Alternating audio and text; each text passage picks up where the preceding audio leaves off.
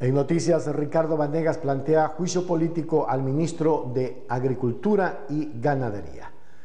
El parlamentario, al presentar formalmente la solicitud de juicio político, sostuvo que el ministro de Agricultura y Ganadería, Bernardo Manzano Díaz, ha incumplido sus funciones establecidas en la Constitución y la ley.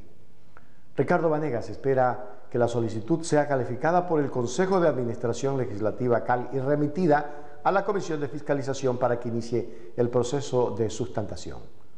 Afirmó que durante la sustantación de esta petición demostrará que el ministro de Agricultura y Ganadería ha incumplido los mandatos legales a los cuales les ha mandado la Constitución ilegal que se encontraba obligado a respetar.